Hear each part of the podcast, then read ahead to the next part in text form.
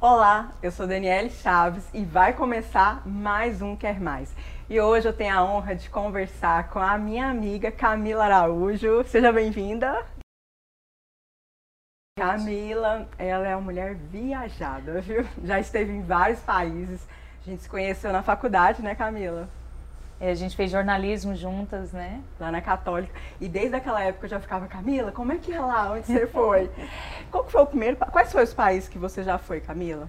É que eu viajei, eu viajei muitos países, né? Uhum. Nem, nem sei contar, foram muitos. Mas que eu morei, eu morei na África do Sul inicialmente, quando a gente fazia faculdade, né? Eu tranquei a faculdade para ir para a África do Sul. Depois fui para os Estados Unidos, depois morei na Nova Zelândia e agora por último na China, Nossa. antes da pandemia. Como que foi quando você foi para a África do Sul? Inicialmente porque a gente fez jornalismo juntas, né? E eu pensava que formar em jornalismo e não saber falar inglês para mim não era legal. Então decidi para ir para a África do Sul. Mas eu não me via sentada numa escola aprendendo inglês, como muitas pessoas vão para fazer intercâmbio. Então decidi fazer trabalho voluntário. Então eu fiquei seis meses na África do Sul, em um abrigo de crianças, trabalhando como voluntária. E como que você conseguiu ir para lá? São através de agências, né? Tinha uns primos meus, um foi para a República Tcheca, outro para a Islândia, e eu contactei eles, eles me falaram dessa agência que, que é um preço bem legal. E aí, na época eu conversei com eles e o intercâmbio era um, foi um custo bem legal, assim, comparado com essas com outras agências, né? E aí eles escolhem os programas, rola entrevista e assim. É. E como que é lá na África do Sul? Lá, eu, eu sou bem ignorante de geografia, não sei quase nada. Mas é, é, um país que tem uma área muito rica e uma população muito, é um extremo, mais do que no Brasil. Assim, a África do Sul passou pelo apartheid, né? Então eles têm a classe alta e a classe, assim, a, a divisa, o espaço entre a classe alta e a classe mais baixa é muito grande. Diferente do Brasil, que a classe média é muito grande, né? Uhum. Então, por causa do apartheid que eles passaram. Inicialmente, eu não pensei que a África do Sul fosse tão rica. Quando eu cheguei lá, era um, é um país muito desenvolvido na parte estrutural, né? Então, eles foram colonizados pelos alemães, ingleses e tem um pouco da cultura holandesa também. Então, a estrutura do país me surpreendeu, mas tem muita pobreza. Aí você ficou na capital? Eu fiquei perto de Cape Town, foi uma cidade do interior que eu morei. E aí você morou aonde? No abrigo? É, num abrigo de crianças, numa cidade chamada Durbanville. E era pobre a região que você morava? Não, era uma. Porque era uma comunidade que era sustentada pela. Era um abrigo sustentado pela comunidade, pela igreja, então era uma cidade próspera, assim, razoável. Mas, claro, né, a gente. Assim, além desse trabalho no abrigo, eu também fiz trabalho nas favelas. Então a gente ia para as favelas lá de lá construir casas e dar apoio. Aí sim, era uma área bem mais pobre. E como é que foi? Você ficava o dia inteiro fazendo o que lá? Você ia fazendo trabalho voluntário? É, quando a gente chega, a gente recebe qual que é a nossa função, né? Então tinha uma das casas, que eram as casas de meninas, que eu era responsável. Então eu chegava de manhã, ajudava a preparar o café da manhã para elas irem para a escola. E algumas crianças que tinham problemas com a escola, aí a gente ensinava matemática, alguma coisa para eles, enquanto os outros estavam na escola. Aí à tarde era recreação, a gente brincava com eles e à noite a gente tinha parte livre. Eu lembro, gente, que quando a gente. Ela era uns 20 quilos, uns 15 quilos mais gordinha, né? Aí eu, ela falava, Daniele, lá eu comi muito produto vencido, por isso que eu engordei.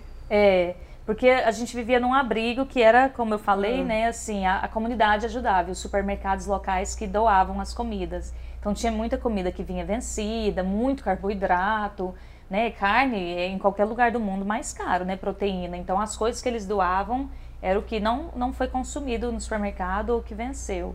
E aí, nesses seis meses, eu engordei 8 quilos. 8? Nossa, a gente, ela era bem cheinha. Isso é verdade mesmo. Eu trabalhava num abrigo que ele ganhava... No abrigo não, numa casa de criança, lá em Anápolis. Que ele ganhava muita doação. E um dia eu fui tomar café com as crianças, porque eu levei meu filho para ficar comigo nesse dia. Menina, na hora que eu entrei para comer com os meninos, o pão era tão duro. Nossa, mas você podia bater assim na parede que, quebrava a parede. E tava assim, começando a ficar meio mofado, meio verdinho. Então é triste, né? É. Assim... É assim, o supermercado faz a doação deles e aí cabia a nós, voluntários, também dar uma olhada e ver o que, que pode ir para as crianças, né? E o que sobrasse vinha para a gente. E também a cozinha faziam as refeições principais para nós. Outra coisa que eu lembro que você falou que eu achei muito legal, que sua mãe proibiu de você levar o dicionário. Não foi? É, naquela época, isso foi. Eu tinha 20 anos quando eu fui morar na África do Sul. não existia smartphone, né? Então uhum. eu fui morar sem celular. Hoje em dia é tão difícil de, de pensar isso, né? A gente viaja e tem GPS, tem tradutor, tem tudo, né? Na época que eu fui não tinha nada e meu inglês não era tão bom. E aí minha mãe falou, não, para que levar dicionário? Você vai se virar lá. E é, me virei, mas no começo foi bem difícil. Aí ela falava, Dani, quando eu tiver uma filha, nunca que eu vou fazer isso, eu vou falar para ela levar o dicionário. minha mãe é doida. É, minha mãe é bem aventureira também, né? Mas uhum. hoje em dia é muito mais fácil, né? Tem tudo no celular, muito mais fácil. E você voltou com inglês bom? Razoável. Eu ainda senti que eu precisava melhorar meu inglês, que aí foi quando eu decidi ir para os Estados Unidos. Os Estados Unidos foi o segundo país que você foi. morou? Aí conta essa experiência, para onde você foi? Então, assim, quando eu voltei da África do Sul, isso uhum. é uma uhum. coisa que acontece com muita gente que mora fora. Quando a gente volta, porque a gente passa alguns meses ou anos, né? E vive muitas coisas, a gente amadurece muito, se conhece. E quando a gente volta, a tendência é que as pessoas que ficaram estão continuando a vida normal. Então a gente sente que a gente amadureceu ou mudou, mudou muito e as pessoas ficaram para trás. Então, para mim foi um choque quando eu voltei. E aí eu pensei, gente, eu não, eu não me sinto mais parte de Goiânia. E aí eu sentia que meu inglês precisava melhorar um pouco mais. Conversei com uma amiga e descobri que ela tinha feito um intercâmbio nos Estados Unidos como au pair. Au pair é trabalhar como babá, vivendo uhum. na casa da família, como se fosse uma irmã mais velha. E aí eu apliquei para esse programa e deu certo. E aí eu fui morar em Austin, no Texas. Você ficou quanto tempo lá? Aí eu fiquei um ano, o programa era um ano. Como é que você achou assim a, a, a vida financeira? Deu para você equilibrar? A babá ganha bem? Então, assim, o programa, ele, como a gente vive com a família e a família paga todos os custos, inclusive essa família, eles me deram um carro lá para eu ficar dirigindo para as crianças. Gente do céu, que top! Babá dos Estados Unidos é diferente. Esse, na verdade, é um programa, né, de uhum. au pair, não é uma, uma, igual uma babá que mora ah, lá tá. e trabalha. Então, assim, já é um programa fechado. E é um visto especial para au pair. Então é tudo organizado, porque é muito comum nos Estados Unidos terem babás, né? Uhum. Então esse é um visto para pessoas jovens, até eu acho que é os 24 anos, se não me engano. Então tinha au pair do mundo inteiro, da Alemanha, trabalhando lá. Para mim foi assim, eu já tinha nos Estados Unidos outras vezes, eu tenho família lá, mas foi, eu gostei muito de ter morado lá pela questão da organização. Eu gosto de lugares organizados, lugares prósperos, que a vida acontece, que, que as pessoas elas fazem a parte dela para a vida acontecer, sem depender de governo ou depender de, de outras pessoas. Então eu gostei muito dessa dinâmica dos Estados Unidos, as pessoas fazerem por elas mesmas. Isso me encantou. E, e por que, que você voltou? Você não quis ficar lá para sempre? Lá é um programa de um ano, né? Uhum. Eu fui com esse objetivo de aprender inglês e aí eu, eu senti que estava bom. Eu poderia ter ficado mais um ano, estender com a família mas aí eu tinha que terminar a faculdade, tinha uma última matéria da faculdade para eu pegar. E aí eu pensei, ficar aqui mais um ano trabalhando como babá para fazer a mesma coisa, quanto que meu inglês vai mudar? Então eu achei melhor voltar para finalizar essa parte da faculdade, porque eu tinha trancado a faculdade de novo para ir para os Estados Unidos. Uhum. E aí foi. E aí você voltou, ficou aqui quanto tempo até a próxima? aí eu fiquei aqui dois anos, mas nesses dois anos que eu fiquei, eu senti a mesma coisa da primeira vez quando eu fui para a África do Sul. Uhum. Que eu não me sentia que eu pertencia aqui. Nesse, nesses dois até, anos. Até, quando você falou assim, Dani, é, agora, né? Você falou assim que as pessoas aqui não mudam. Eu lembro de você falar para mim que você não julgava as pessoas. Porque te, não sei se foi lá na África do Sul, ou se foi nos Estados Unidos ou na Nova Zelândia que você vai contar, que tinha uma menina que era muito seca, parece. Só que não é que ela era ruim, é porque é o jeito das pessoas, não é? É, isso. E quando a gente uhum. mora fora, a gente aprende a ver que cada cultura é cada cultura, né? Assim, a gente tem o nosso jeito de, de, de ser de brasileiro, é o jeito que a gente é criado, a nossa cultura, e cada lugar tem a sua, né? Então, Você chegou a ser maltratada em algum lugar? Todo lugar tem, né? As pessoas assim mais difíceis de lidar, assim como no Brasil, né? Às uhum. vezes a uhum. gente está dirigindo, uma pessoa tá irritada e aí buzina ou xinga e assim não é diferente fora também, né? Então acontece. Como que o Brasil é visto lá fora? Depende do país. Na uhum. África do Sul eles amam, chegavam, queriam me abraçar, jogar futebol e falavam o nome dos jogadores da época. Nos Estados Unidos eles já estão acostumados com os brasileiros morando lá, então tem um pouco do Brasil ser visto como um país é, perigoso, a cultura do carnaval e o futebol. Na Nova Zelândia é um país muito longe, então eles, eles conhecem muito pouco de outros países, né? Eles são assim um pouco, sei se é alienados, mas eles eles estão tão isolados que eles nem sabem onde fica o Brasil, né? E na China, assim, eles eles têm a, a visão da natureza, né, da nossa culinária, não tem tanta essa visão só do carnaval mas também sabem do futebol, né? Essas coisas que a gente mostra pro, pro resto do mundo. Agora conta da Nova Zelândia, então. E aí, quando eu voltei, né, dos Estados uhum. Unidos, eu comecei a dar aula de inglês aqui. E aí eu me encontrei na sala de aula e foi quando eu decidi abandonar o jornalismo. Na mesma época eu estava, quando eu voltei dos Estados Unidos, eu comecei a trabalhar numa televisão, num programa de entretenimento e comecei a dar aula. E aí eu pude comparar que para mim eu gostei muito da área de línguas.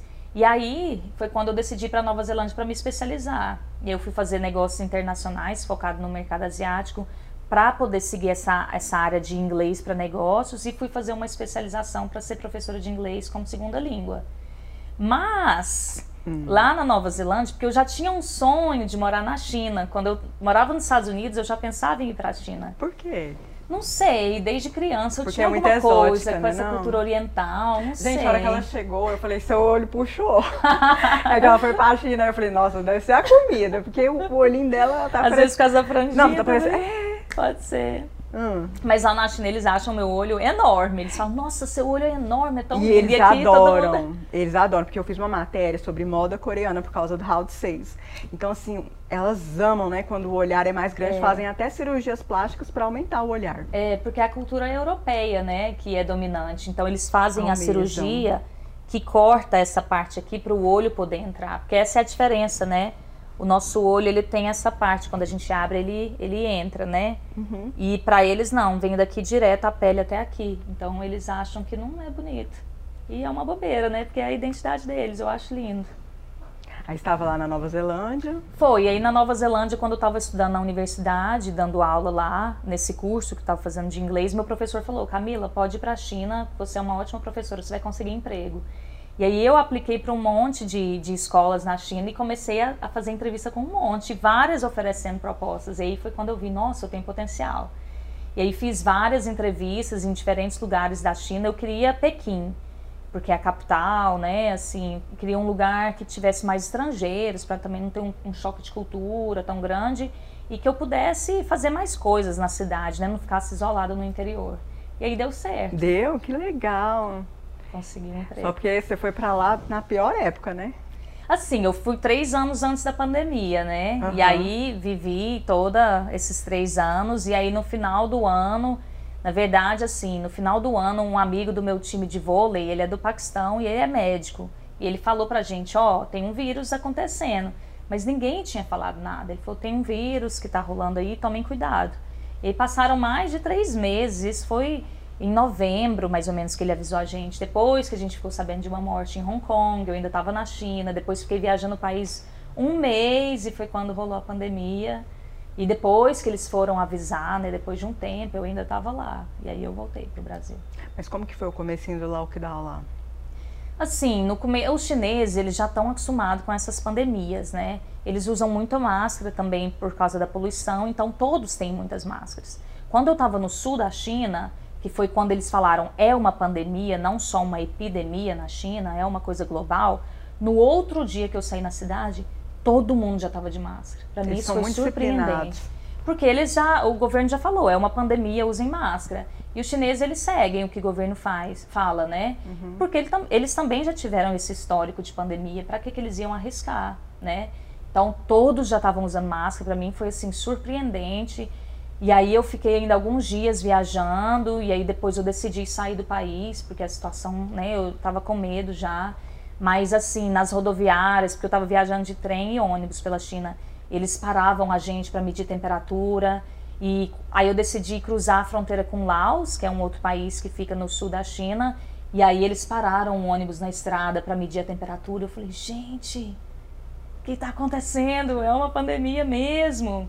E aí aconteceu, mas assim, não imaginei que seria essa proporção. Eu acho né? que foi você que comentou comigo que você tinha que receber a comida dentro do seu apartamento.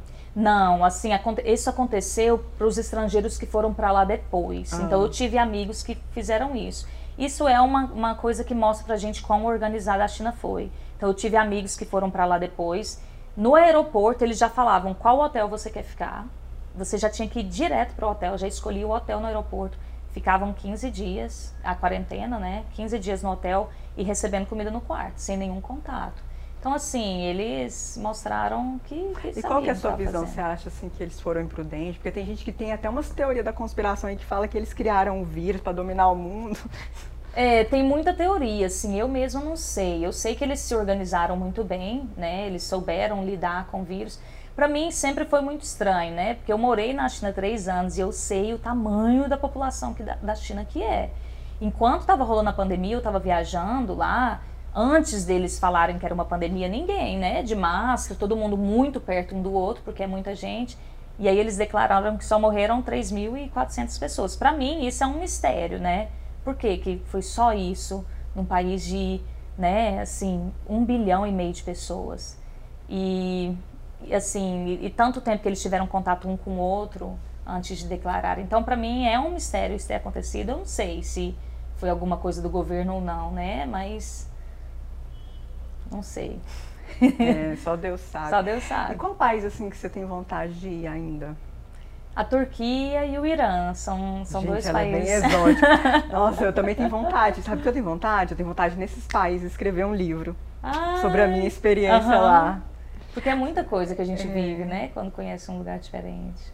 E assim, como é que foi a adaptação sua de comida nesses lugares? Foi legal? Qual lugar que você gostou mais da comida?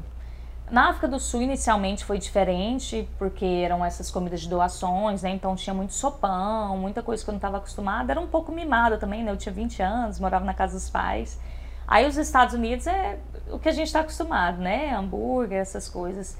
Na Nova Zelândia também não tive problemas. Eu cozinhava muito, porque a Nova Zelândia é um país ah, caríssimo. E você falou que cozinhava muita batata, né? É, também. Eles não são de comer tanto arroz igual a gente. Na Ásia, na China, sim, né? Na Nova Zelândia ou países europeus, eles comem mais batata. E como a Nova Zelândia é um país muito caro, eu cozinhava muito. Então, eu comprava o que eu gostava. E na China, quando a gente trabalha como professor na China, eles dão o almoço, café da manhã e o jantar. Hum, gente, então a gente já fica com a dica, né? Se a gente for, é. vamos ser professor. É, muito bom. O professor lá é muito valorizado. Muito. O professor para o chinês é um mestre. Hum. Então eles ouvem o que o professor tem para falar, eles querem dica em, em, de como educar os filhos, muito diferente do Brasil, né? A China, o professor é um verdadeiro mestre. E você não sentia saudade da sua família, tipo Natal, Dia das Mães? Eu senti, às vezes, assim, eu sempre fui uma pessoa muito desapegada, né? Desde criança a gente sempre mudou muito de casa, sempre viajou muito, então eu sempre fui muito desapegada com as pessoas. E às vezes eu sentia falta deles, por exemplo, Natal a gente é, ligava por chamada de vídeo, eu sentia falta, mas assim, eu sempre senti que isso é uma fase. Para mim, tudo foi fácil na minha vida de, de passar por coisas, porque eu sempre tenho isso. Isso é uma fase, vai passar. Então, enquanto eu estou aqui, vou aproveitar esse momento. Porque se eu voltar, o que, que eu vou fazer lá? Vou estar tá feliz lá ou não? E meus pais também me apoiam muito, né? Eles acham, vai mesmo? Bom que a gente te visita. é isso mesmo. Ai, Camila, infelizmente nosso tempo aqui acabou, mas foi tão bom a nossa conversa, é, te ver, né, agora que já passou tantos anos que a gente se formou, né? Eu formei em 2011, você formou em quando? 2010. 2010 a gente seguiu caminhos diferentes, mas hoje ela está aqui para contar a experiência. Deixa aí suas redes sociais pessoal te seguir para ver se, aonde você vai? Na Turquia, no Irã? No Irã, quem sabe? Quero viajar a muitos lugares ainda. Grata pelo convite, foi um prazer estar aqui com você. Meu Instagram é Cami, de Camila, né? C-A-M-I, Kiwi, a fruta kiwi. Então, Cami Kiwi. C-A-M-I-K-I-W-I. Obrigada. E eu estou em todas as redes sociais. Você me encontra no Spotify. Esse programa você pode ouvi-lo lá também. No YouTube, já se inscreve aqui no canal, TikTok, Quai, Instagram, em tudo. É Daniele Chaves. Esse programa foi gravado em Goiânia, estamos mudando, aqui no Bar The Rock. Tem a filmagem e edição de Weber Oliveira. Até o próximo. Tchau!